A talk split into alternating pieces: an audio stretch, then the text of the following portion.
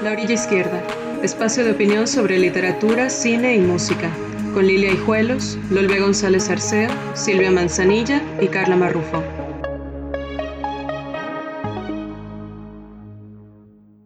Bienvenidos y bienvenidas a este episodio de La Orilla Izquierda, que en esta ocasión está dedicado al tema de las infancias.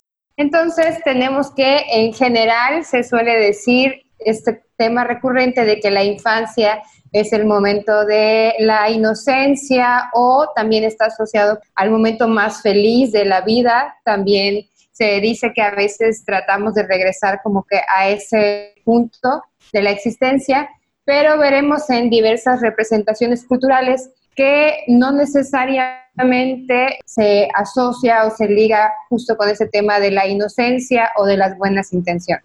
De hecho, un vistazo así muy rápido a producciones literarias, las más escritas por mujeres, quiero decir que son las que están más presentes, lo que expresa muchas veces son o niños, niñas muy perversos o que se enfrentan a situaciones que no tienen absolutamente nada que ver o que no pintan nada con ese ideal de inocencia, de momento de vida ideal o maravilloso. Y se me vienen a la mente, por ejemplo, muchos cuentos de Silvina Ocampo, donde encontramos niños no solo mala onda, algunos asesinos, otros perversos, otros ya con una conciencia bastante despierta de la sexualidad. También pienso en Elena Garro, por ejemplo, y cómo sus niñas, pienso en la Semana de Colores, cuando ellas, las protagonistas, Eva y Lely, ven a los días de la semana siendo torturados, flagelados y ese enfrentamiento o en el día que fuimos perros con la muerte, la sola visión de la muerte, del asesinato de un hombre en un pleito, pues les hace cambiar completamente su perspectiva. Y no es que podamos hablar propiamente dicho de una pérdida de la inocencia, porque creo que aquí ninguna de las cuatro cree que eso exista, o sea, la inocencia tal cual en la infancia, tiene un cambio de perspectiva, la adquisición de un conocimiento que a partir de ese momento te cambia la vida de manera determinante y bastante brutal, las más de las veces. Sí, creo que otra representación de la infancia en la que podemos pensar en relación con esto que estás diciendo, Carla, es la mirada que aparece en Cartucho de Nelly Campobello. Sobre todo pienso en este relato en el que hay un muerto frente a la ventana de la casa con el que se llegan a encariñar. Entonces, como las descripciones son entre tiernas, son un poco tiernas, pero son también muy precisas de cómo va cambiando el cuerpo y cómo se van encariñando también con las características de ese cuerpo hasta que un día ese cuerpo no está más, lo recogen, se lo llevan y expresan una, la niña una sensación de pérdida por no tener más a este muerto suyo con el que se había encariñado. Y que quiere que le caiga otro, ¿no?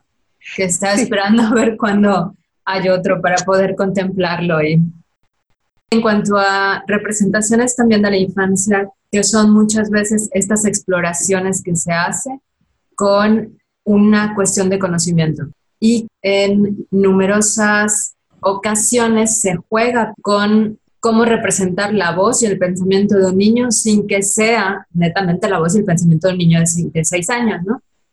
Como pequeña anécdota, en un congreso que hubo en algún lugar que no voy a decir dónde fue, una persona, vamos a dejarlo también así, criticaba.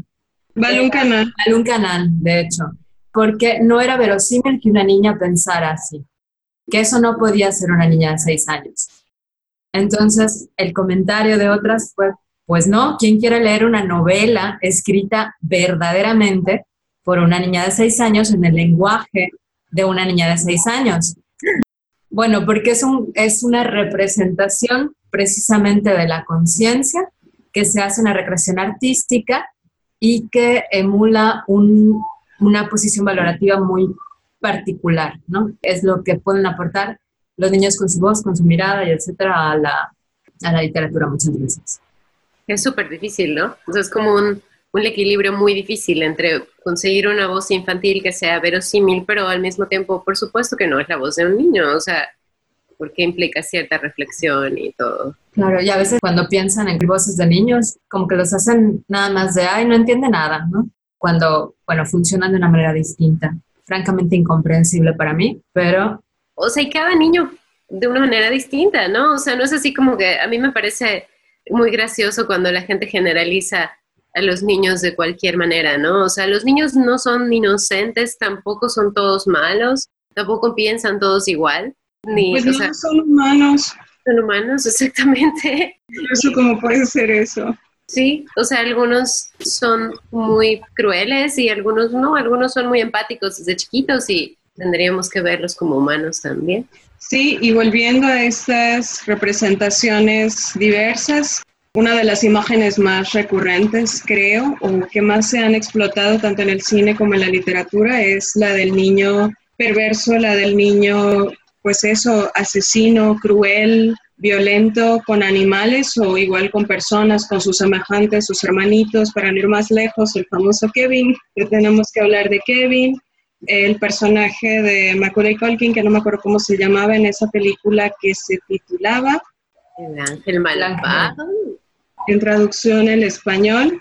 Y Silvia, tú tenías un ejemplo también, ¿no? Con... Sí, de hecho, eh, yo quería hablar sobre una novela que me parece buenísima, que es Marcas de Nacimiento de Nancy Houston, que habla sobre cuatro momentos específicos en la vida de cuatro criaturas que son el niño del presente, que es 2004, el padre de ese niño, luego la madre y luego la madre todos a la edad de seis años, porque es como un momento bastante revelador. Pero la criatura de 2004 es un niño norteamericano que se llama Solly Solomon y voy a leer rápidamente un fragmentito del inicio de la novela. Dice, estoy despierto. Es como apretar un interruptor e inundar una habitación de luz. Me sacudo el sueño. Entro en la vigilia con un súbito chasquido, mente y cuerpo en perfecto funcionamiento. Seis años y ya un genio. Es lo primero que me viene a la cabeza cuando despierto. Mi cerebro inunda el mundo. El mundo inunda mi cerebro. Controlo y poseo hasta el último resquicio. Domingo de Ramos. Temprano. Jeje ha venido de visita. Mamá y papá siguen dormidos. Un soleado domingo, sol, sol, sol, sol, rey sol, sol, sol y Solomon. Soy como la luz del sol, todopoderoso, instantáneo invisible. Fluyo sin el menor esfuerzo hasta los confines más oscuros del universo, capaz a los seis años de verlo, iluminarlo, entenderlo todo. Y de ahí se suelta, ¿no? Porque el niño se siente el sol, precisamente, y asistimos a las reflexiones que tiene y cómo juzga a su padre, cómo juzga a la madre y juzga todo lo demás. Me parece una de las novelas más interesantes que he leído y bueno, ahí está precisamente esta cuestión de los niños en su máximo egocentrismo, juzgando desde allí. Pero, dejando momentáneamente aparte los egocentrismos, vamos a escuchar la canción Kids de Karen Joyce.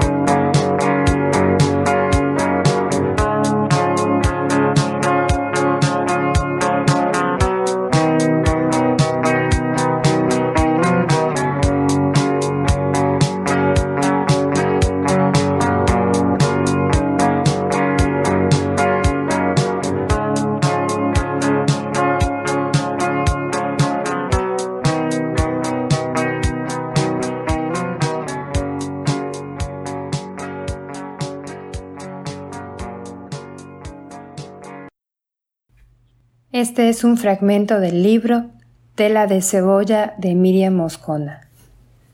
Distancia de foco. Se me cae el termómetro de mi mesa de noche y entre sus añicos descubro que una pelotita metálica se separa de los vidrios desperdigados. Me acerco a explorarla. Parece una perla de plata. Al ponerle un dedo encima se parte en dos. Late mi corazón con fuerza Vuelvo a tocar. Ahora las bolitas se han multiplicado. En el cuarto de mis padres hurgo en los cajones hasta encontrar otro termómetro de vidrio. Lo llevo a mi terreno de juego para apoyarlo en mi mesa de noche y lo empujo, fingiendo ante mí misma que no fue del todo adrede. Misma operación. Las bolas de plata se separan al caer. Si uno las acerca, vuelven a fundirse. Entregada a mi investigación, olvido por completo mi fiebre. Se supone que debo estar en reposo y, sobre todo, cumplir aquello que a diario mi abuela me machaca, ser considerada, controlar mis impulsos animales. Sos asna, me dice, tallando los dientes. Ayer escuché a mi madre hablar por teléfono. Es indomable, se puso a jugar con mi botella de perfume. Sí, la que me regaló León de cumpleaños. Se lo vació en la cara y acabamos en el hospital. Ella con los ojos color ciruela y yo con un susto de que apenas me repongo.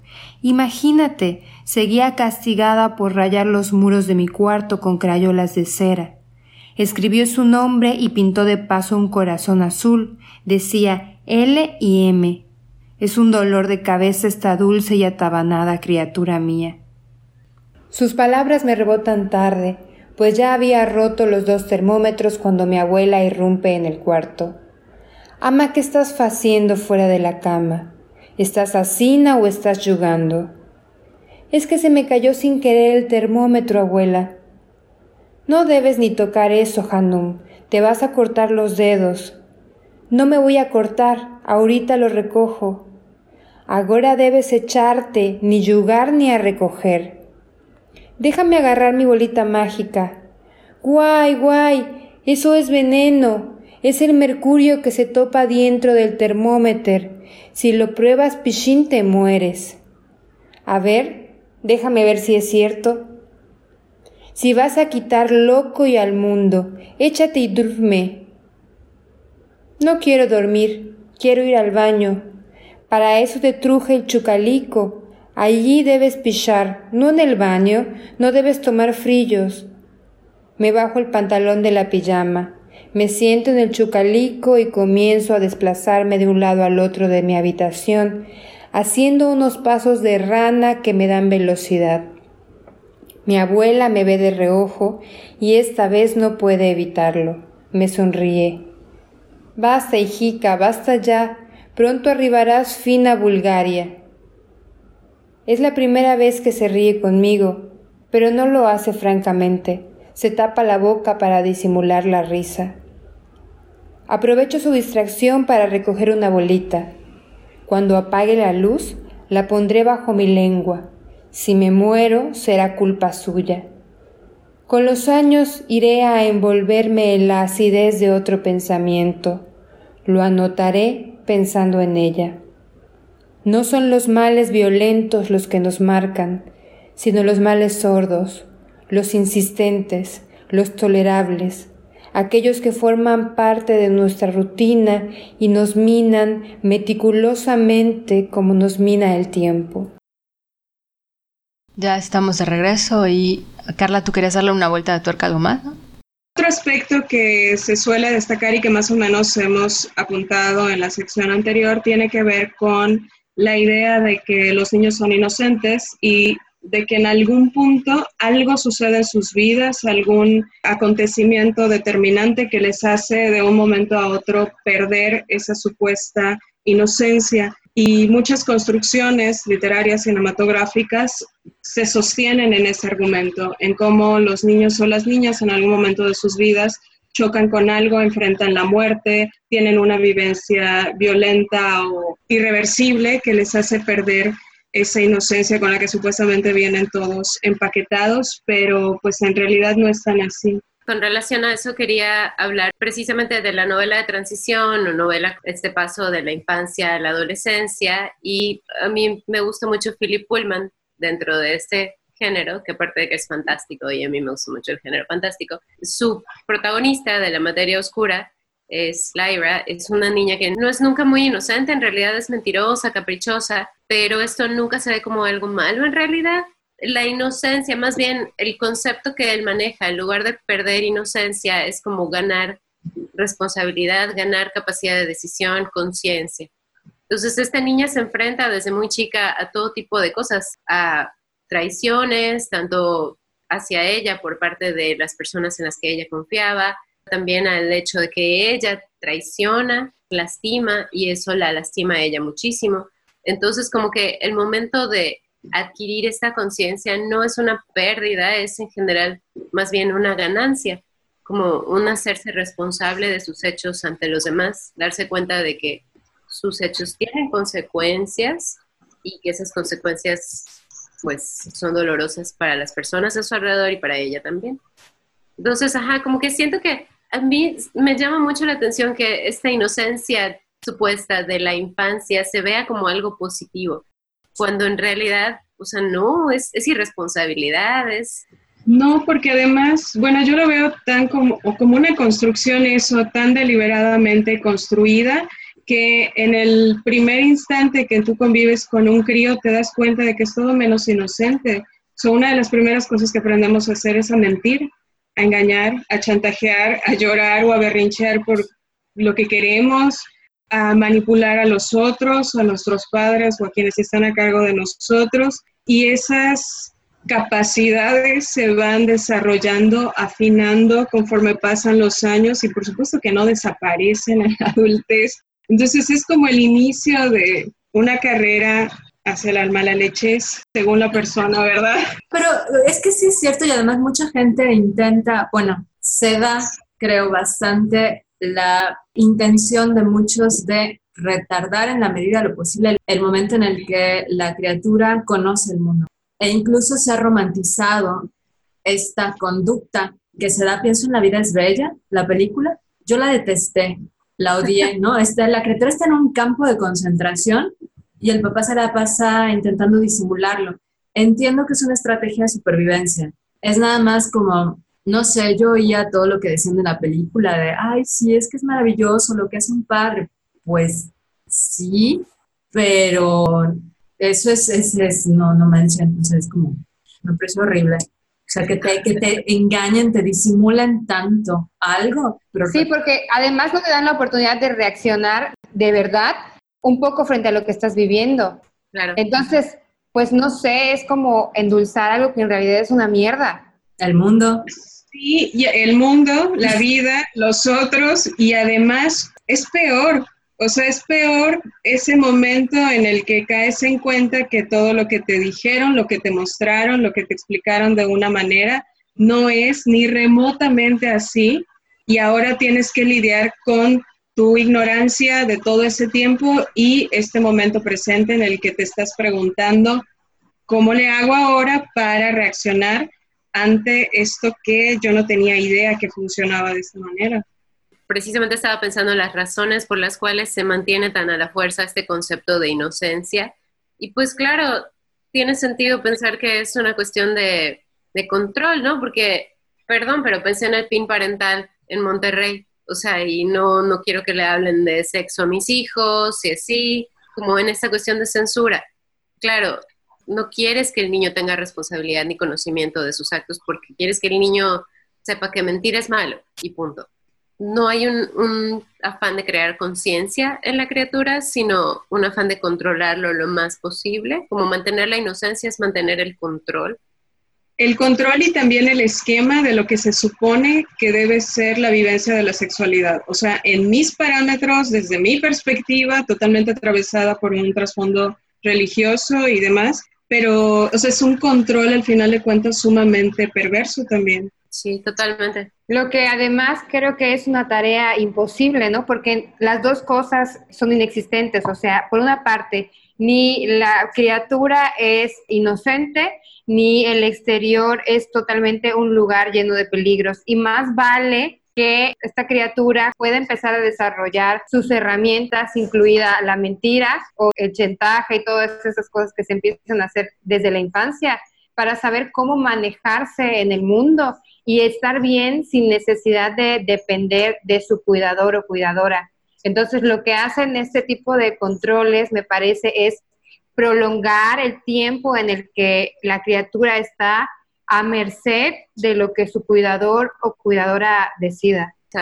Sí, aunque también estamos hablando de los casos en los que el cuidador o la cuidadora puede decidir y puede edulcorar, porque en el arte también se representan casos de niños que nacen en zonas de guerra, en campos de refugiados, en lugares asolados por alguna crisis, epidemia, pandemia, eh, cualquier otra situación en donde pues tienen que enfrentarse con el mundo que nadie les está filtrando.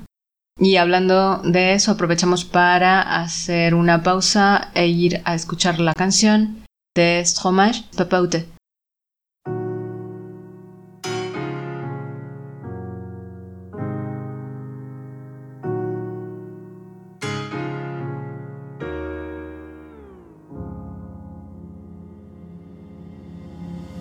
Dites-moi d'où il vient, enfin je saurai où je vais.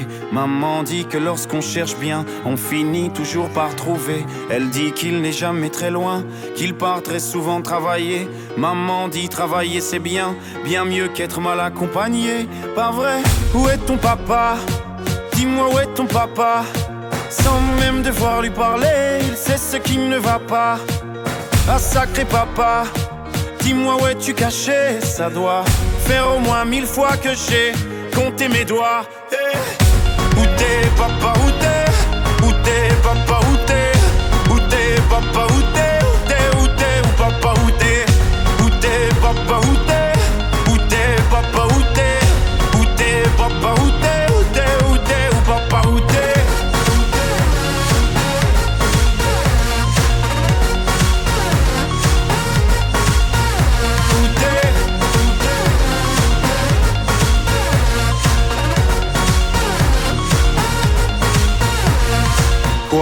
Qu'on y croit ou pas, il y aura bien un jour où on n'y croira plus. Un jour ou l'autre, on sera tous papa et d'un jour à l'autre, on aura disparu.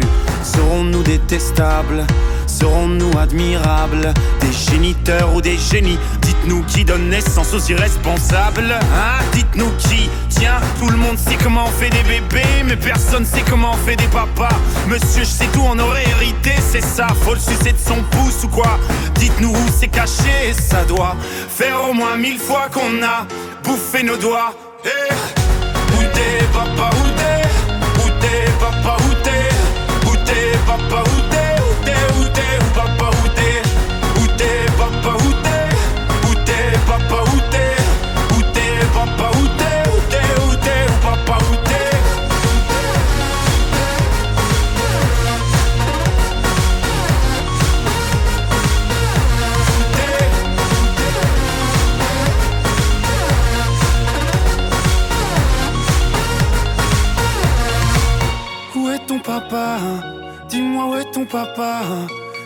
même devoir lui parler, il sait ce qui ne va pas. Ah sacré papa, dis-moi où es-tu caché? Ça doit faire au moins mille fois que j'ai compté mes doigts. Eh, où est ton papa? Dis-moi où est ton papa? Sans même devoir lui parler, il sait ce qui ne va pas. Ah sacré papa, dis-moi où es-tu caché? Ça doit faire au moins mille fois que j'ai compté mes doigts. Et t'es, papa, où t'es? Où t'es, papa, où t'es? Où t'es, papa, où t'es? Où t'es, où t'es, où papa, où t'es? Où t'es, papa, où t'es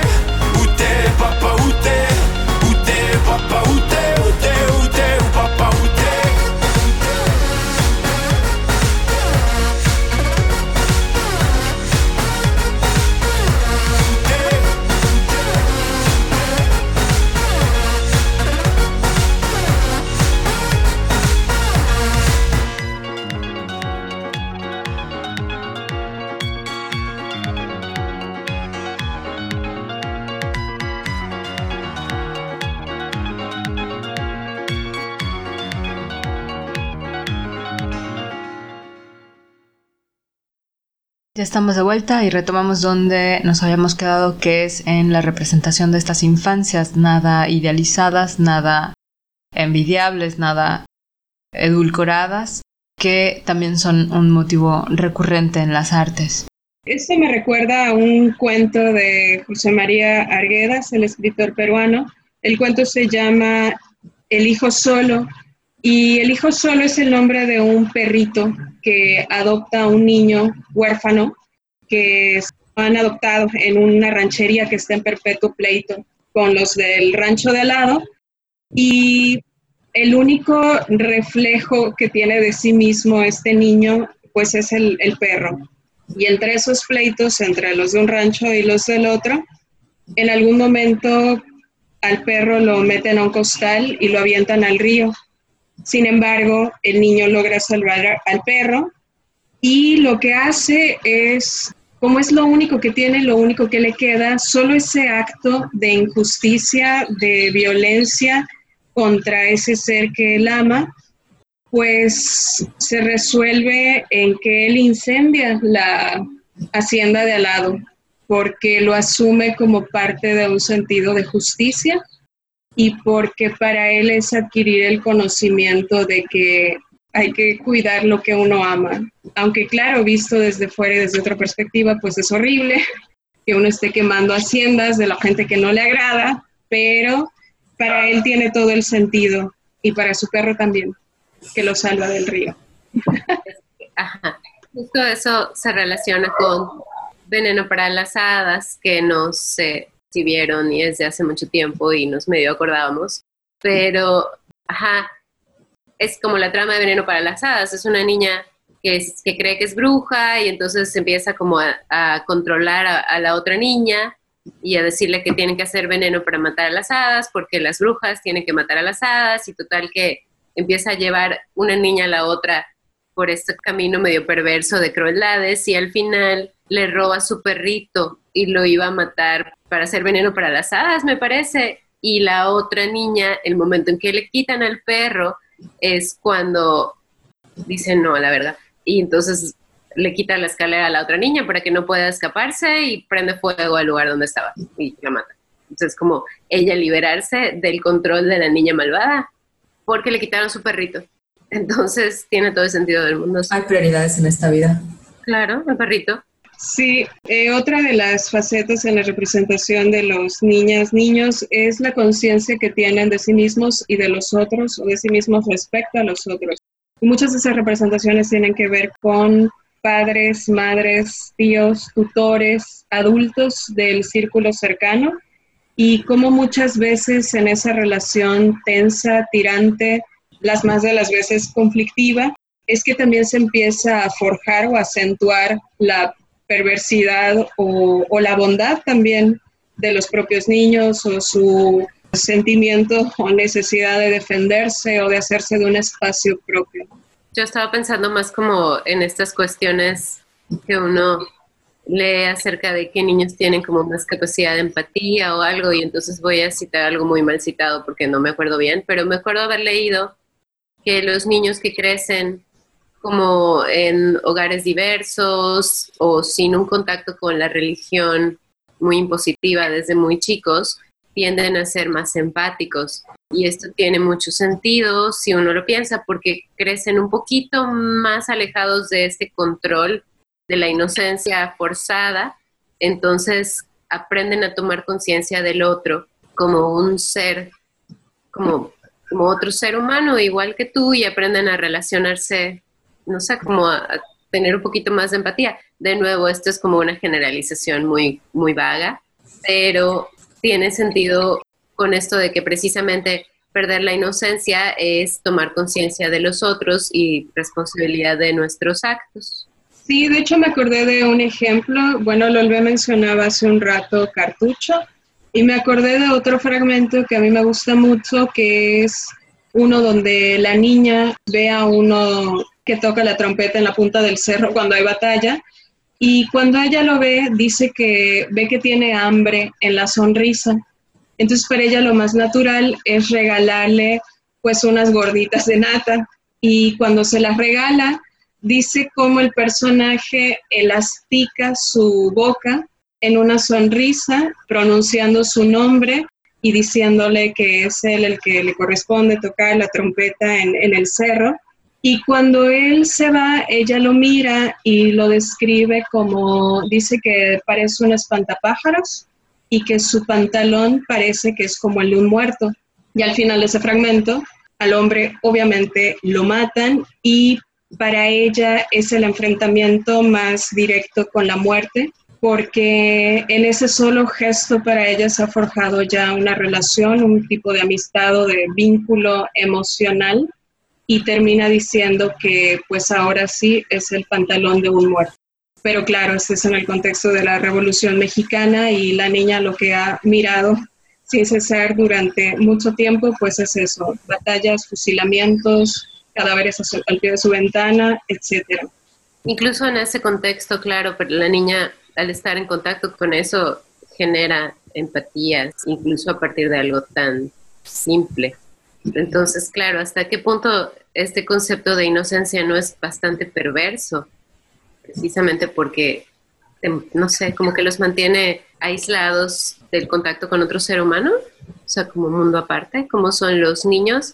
No sé, yo tengo muchos conflictos con ciertas priorizaciones de los niños, o sea, como ciertas permisividades que no entiendo por qué se hacen a la gente con niños o a los niños. Me parece que es como todo parte de lo mismo, como por qué los estamos socializando como si fueran especiales, como lo que leías al principio, Silvia, del niño que cree que es así el centro del universo. Eso no es raro, porque todos los padres creen que sus hijos son especiales y maravillosos y perfectos, ¿y por qué? Pero también tiene que ver con la idea de como estas visiones únicas o mejores de la cuestión religiosa es también porque marcan muchas veces de forma bastante, eh, de forma bastante definitiva, voy a decir, esto está bien y esto está mal. ¿Y por qué? Pues por la razón que sea, pero impiden algo que sea disonante, como si la disonancia fuese algo malo, como si fuese algo que hay que evitar cuando el mundo es disonante por todas partes y es lo que es y tan Y porque seamos distintos no significa nada, o sea, no nos hace mejores ni peores personas hacer las cosas de una forma poco acostumbrada, qué sé yo, pero mejor me callo porque me voy a meter en, cuestiones de eh, cómo se puede llevar el mundo y cuestiones de ética que son, creo, las que entran mucho en conflicto con educar a un ser humano, criar a un ser humano para que no sea un asco, que ya de eso tenemos suficiente. Pero también creo que tiene que ver con que los niños, pues, son cada uno conforme nacen, son nuevos en el mundo. Entonces, su idea de cuáles son los elementos que conforman el universo, pues empieza siendo reducida, ¿no? Entonces, pues también está esta visión de que atraviesan por esta etapa egocéntrica y tienen a veces la idea de que el mundo se reduce solamente a lo que ellos ven mientras lo están viendo y cuando no lo están viendo no existe. Entonces yo recuerdo eh, con relación a esta etapa egocéntrica, una niña con la que estaba platicando, que estábamos hablando y me dijo, ah, ¿tú tienes ganas de hacer pipí? Le dije, me extrañó muchísimo la pregunta, le dije, no, no tengo ganas de hacer pipí, ¿tú? Sí, me dijo. Entonces como que era, o sea, ella estaba como revisando si sus ganas de hacer pipí las podía sentir yo también, como si formáramos parte de lo mismo, ¿no? Entonces, pues creo que también tiene que ver con esto, con que mientras los niños son, por así, estoy entrecomillando, los nuevos en el mundo, pues no tienen noción de que las cosas ocurren fuera de ellos, que las personas pueden sentir diferente de ellos y de ellas, y también que eso tiene una serie de implicaciones, como que el bien eh, marca registrada no está de un solo lado y que puede haber muy buenas intenciones y que al final las cosas terminen haciéndole daño a las otras personas, ¿no? La idea es que con el tiempo, con su andar por el mundo, se vayan dando cuenta de ciertas cosas y vayan asimilando que ah, pues hay una múltiples formas de ver las cosas y no siempre solo hay un lado correcto. Es lo ideal a veces, digamos, parece que esta, aunque en la teoría la etapa egocéntrica se acaba pronto antes de los, de los 10 años, por ahí los 7, 8, bueno, hay, hay, casos en los que no. no. Como hasta los 40. Sí, de hecho. A veces. Ah, ahora que decían esto de que muchas veces eh, se educa o se fomenta en los niños la creencia de que son lo más peculiar, espectacular del mundo y el mundo es mejor porque ellos existen.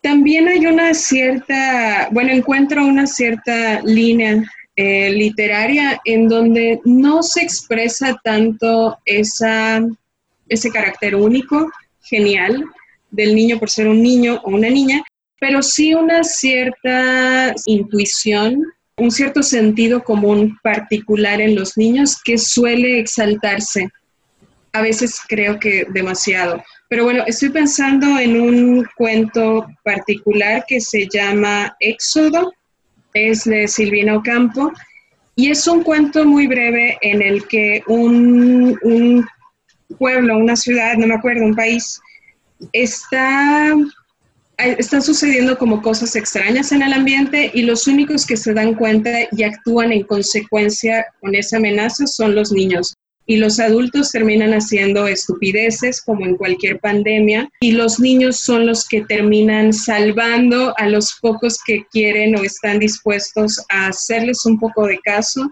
y salvarse.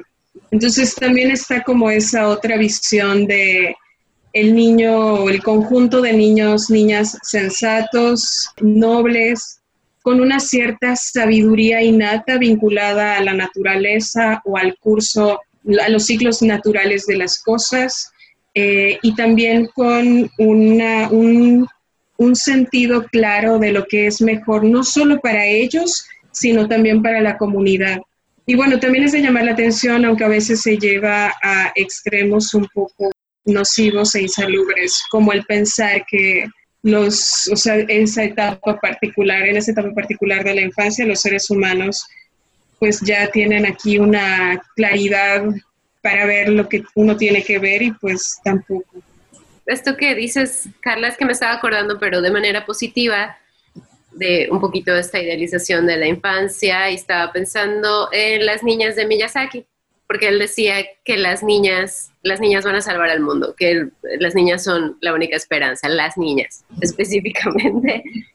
Y pero también cuando, cuando en alguna entrevista que le preguntaron acerca del personaje de Chihiro, del viaje de Chihiro, él dice, pues es que Chihiro es una niña, es una floja, es una malcriada, es una gritona, porque así son las niñas. También es buena, o sea, también es como linda y todo, pero no, pues también es malcriada, o sea, no tiene que pasar por ciertas experiencias para convertirse pues, en una mejor persona, lo que sea, pero sí es un poquito, idealiza la infancia, sí, pero siento que de una manera tal vez un poquito más positiva, voy a decir.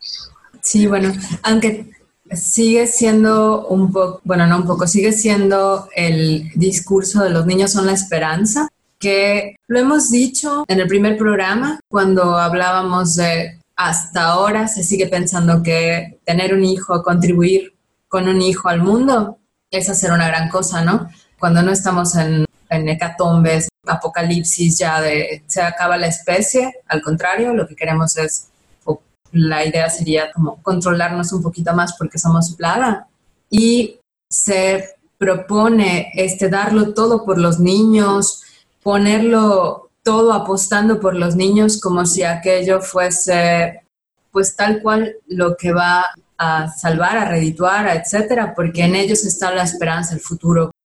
Pero hemos hecho básicamente lo mismo desde hace cuánto tiempo, cuántas décadas, cuántos siglos a ver si nos portamos mejor, pero Sí, pero también en ese discurso se puede leer un, ay, es que como ellos son el futuro, pues yo qué voy a hacer, yo mejor no hago nada. O sea, justo yo estaba pensando como en el reclamo de la generación Z, ¿no? De, ah, qué bonito, ahora sí ustedes arreglen el mundo, ya que nosotros lo pudimos completamente.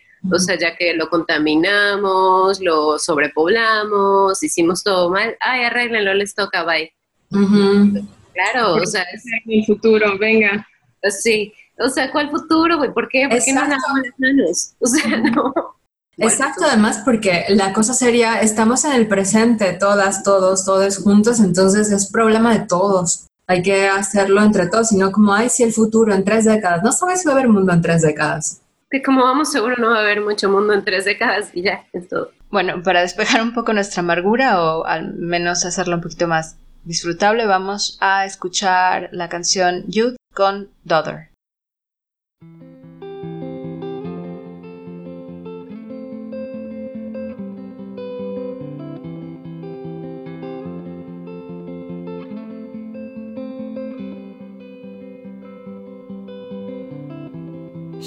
Settle on the place that you left.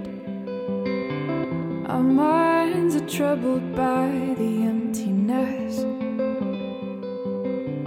Destroy the middle, it's a waste of time. From the perfect start to the finish line.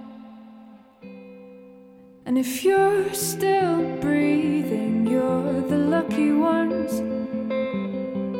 Cause most of us are heaving through corrupted lungs, setting fire to our insides for fun, collecting names of the lovers that went wrong, the lovers that went wrong.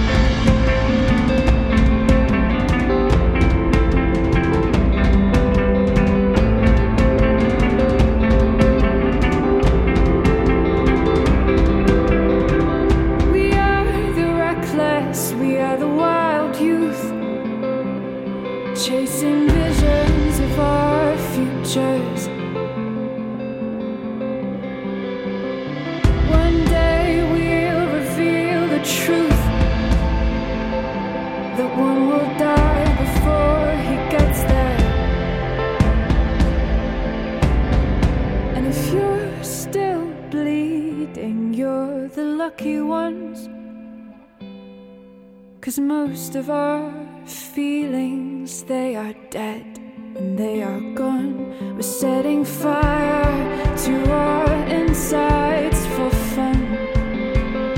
Collecting pictures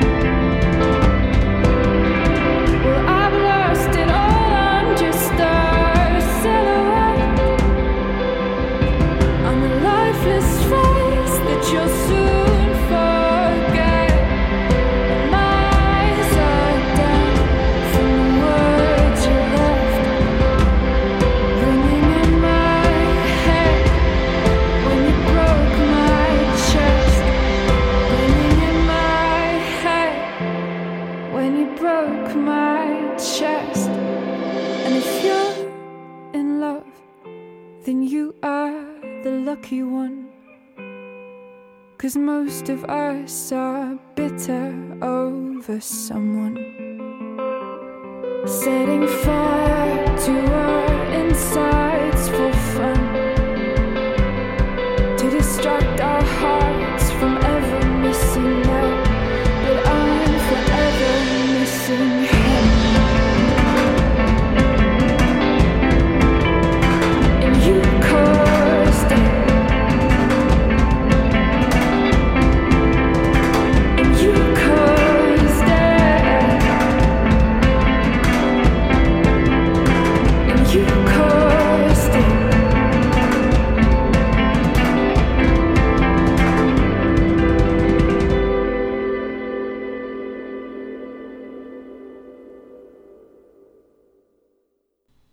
Estamos de regreso para este último segmento más breve y nos habíamos quedado en nuestra amargura de las herencias del mundo y cómo se suele ubicar eh, la esperanza de la especie y de la vida en la Tierra en los niños, en las nuevas generaciones, como si no fuera un problema colectivo.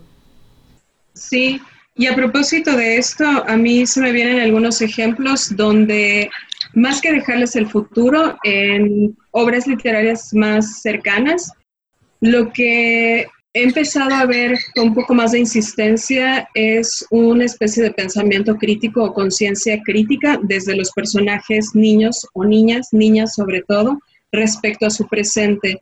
Y me gusta esa idea, no solo, o sea, porque no es solo el, ah, hombre, de mí depende el futuro, a ver qué hago con eso cuando yo crezca, sino es desde ahora lo que yo estoy viviendo en este momento durante mis años de infancia, lo estoy asimilando de una manera crítica y estoy aprendiendo de eso y aunque puede ser algo muy doloroso o muy tremendo, sé que es algo que más adelante podría forjar mi vida, para bien o para mal. Y pienso en Selva Almada, en un cuento que se llama precisamente Niños, donde recrea algunos episodios de infancia de una niña y su mejor amigo, un niño, en una provincia de, Argentina. Y como ahí pues es un pueblo, o sea, es una ciudad muy pequeñita, y esta dinámica más bien pueblerina es lo que le permite ver a lo largo de sus días violencia intrafamiliar, asesinatos de mujeres, pero también los ciclos de la naturaleza, eh, los cambios en el propio pueblo, la relación que establece con este niño y cómo eso determina su infancia y, y a ella misma de muchas maneras. Entonces, me gusta esa visión porque es, es diversa, no es para nada esto es bueno, esto es malo, sino pues al final de cuentas el enfrentamiento de un pequeño ser con la vida, con todo lo, lo tremendo, lo favorable, lo rico que puede tener. Y eso está coquetón, yo creo. Perdón, vengo de nuevo con mi participación acerca de las cosas no solo de niños, sino hechas para niños. Ustedes tal vez lo sepan y tal vez no, pero yo soy súper fan de las caricaturas. Entonces estaba pensando en, precisamente ahora que dices esto como de la crítica en los niños, estaba pensando en El Príncipe de los Dragones, que es una de mis caricaturas favoritas ahorita. Es preciosa, la, anima- la animación es muy bonita. Y literal se trata de un grupo de niños tratando de evitar que los adultos se peleen. Niños que crecen medio mal y luego se componen, o sea, como que toda esta situación de cómo las experiencias van formando a los niños. Y tiene esta frase que a mí me parece muy preciosa, que es el papá le dice a uno de los niños, es que yo caí en la narrativa del poder y yo quisiera que tú pudieras cambiar esta narrativa a una narrativa de amor, o sea, como pensar que la narrativa del poder no, no la creas. Y es un poco idealista y lindo y claro, es para niños, pero siento que dentro de todo estas generaciones crecerían tal vez un poquito mejor precisamente si son capaces de desarrollar esta visión crítica de la realidad y de cuestionar la narrativa pasada, cuestionar lo que te dicen los adultos, que es muy contrario a lo que se solía enseñar a los niños antes, tal vez, no. Ok, sí, de hecho, estaba pensando en eso mismo. Creo que está en Todos se van, de Wendy Guerra, no me acuerdo muy bien, pero desde la mirada de la niña, la primera parte, cómo mira la revolución y entonces advierte muchas de las contradicciones que hay y que es súper interesante porque como niña no las entiende. Ya es como cuando le, le dicen a la mamá, no, oye, pero no tú decías que es malo mentir cuando agarran a los papás con mentiras. ¿no? Y es toda la explicación porque les dan una instrucción y pues según ellos se tendría que repetir, según los niños quiero decir, repetir siempre, si es no mentir, es no mentes nunca. Y luego empiezan las, los acomodos, ¿no? Pero hay mentiras blancas, ¿no? Entonces la diferencia entre una mentira blanca y otra que no. Y luego vienen ya todas las evoluciones que hay, pero es interesante cómo muchas veces se puede utilizar la voz o la mirada de una criaturita para marcar estas contradicciones de los adultos. Sí, en esa novela buenísima creo que se muestra una mirada bien descarnada y también una niña que puntualiza mucho, tal vez no interviniendo en el mundo de los adultos, pero sí tiene una opinión acerca de todo.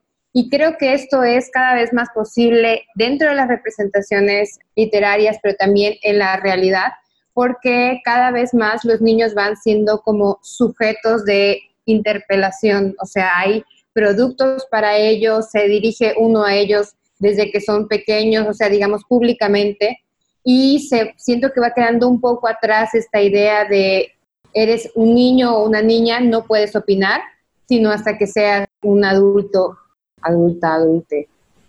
Sí, que eso tiene que ver también con el cambio que ha habido en la comprensión de la infancia, ¿no? Y cómo durante mucho tiempo se pensaba que eran como adultitos tontos y luego ya se vio que era nada más como su funcionamiento todavía de conciencia es distinto. Entonces, claro, luego los gana el mercado como público, pero también ganan su existencia.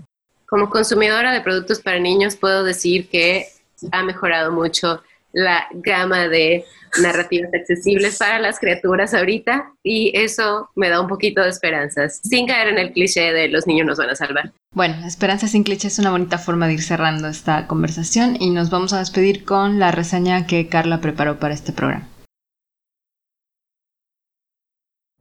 A continuación daré lectura a una breve reseña sobre un libro de Onjaki. Un punto cardinal. Como si el tiempo fuera un lugar como si la infancia fuera un punto cardinal eternamente posible. La infancia es ese punto cardinal donde las preguntas se multiplican hasta el infinito, pero también es ese sitio al cual volver para recordar cuáles eran las respuestas. A veces, asuntos tan nimios como los juegos, las caricaturas o películas vistas en los primeros años, o las creencias que algún día tuvimos en medio de nuestra ingenuidad o imaginación, nos revelan pasados los años ciertos rasgos de carácter, temores, deseos, manías que llegaron a definirnos y que hacen de nosotros el individuo que ahora somos. En Os da Miña Rúa los de mi calle, el escritor africano Onjaki despliega toda una gama de esos grandes detalles de la vida, vistos desde la perspectiva de un niño llamado Ndalu. No se trata desde luego de la pálida imagen de la infancia como una edad de oro ideal, exenta de conflictos y sufrimientos. Al contrario, el mundo se revela ante los sentidos de Ndalu con toda su complejidad, lo mismo que con toda su hermosura mediante la evocación de sus juegos, su familia, los amigos de la escuela y la convivencia en las calles de su ciudad, Luanda, la voz de Ndalu se va articulando como un ir y venir entre ese pasado y un presente indeterminado, apenas referido por las sutiles intervenciones de sus, al menos así lo recuerdo. Asuntos como la guerra, la vida, la muerte, la menstruación, el primer beso, la amistad, la familia, surgen en cada relato teñidos de la espontaneidad, a veces torpe, a veces ingenua, de un andalu que empieza a descubrir de qué se trata este mundo. Así también, sutilmente y conforme avanza la lectura, la voz del chico se va complementando con reflexiones cada vez más profundas. Tal y como transcurre la infancia, sin darnos cuenta, llegamos hasta el último texto del libro para comprender que la voz que ahora narra sus recuerdos se encuentra ya transformada en la de un jovencito listo para entrar a la adolescencia. Lo que en un principio era la emoción de brincar toda la tarde con el vecinito que se autoinvitaba a comer todos los días a casa de Ndalu, en las últimas páginas es la incertidumbre y la tristeza del chico que debe partir para continuar sus estudios y que en esa encrucijada se sigue haciendo preguntas. Dice, me senté cerca, muy cerca de la abuela Agnet. Nos pusimos a contemplar el verdor del jardín, cómo se evaporaban las gotas, cómo los gusanos preparaban sus cuerpos para emprender nuevos caminos, comenzar de nuevo. No sé a dónde van los gusanos, abuela. Van a casa, hijo. Tantas veces, de un lado para otro. La casa está en muchos lugares. Ella respiró muy despacio y me abrazó. Es una cosa que se encuentra. Onjaki nació en Luanda en 1977. Es miembro de la Unión de Escritores Angolanos y su obra ha sido traducida a varios idiomas. Ha recibido varios premios literarios internacionales como el Grande Premio AP Portugal 2007, el Green Saint for Africa Young Writer Prize en Italia en 2008 y el Premio José Saramago en 2013 por su novela Os Transparentes. En 2008 la editorial Almadía publicó su novela Buenos días, camaradas. Esto fue La Orilla Izquierda, espacio de opinión sobre literatura, cine y música, con Lilia Hijuelos, Lolbe González Arceo, Silvia Manzanilla y Carla Marrufo.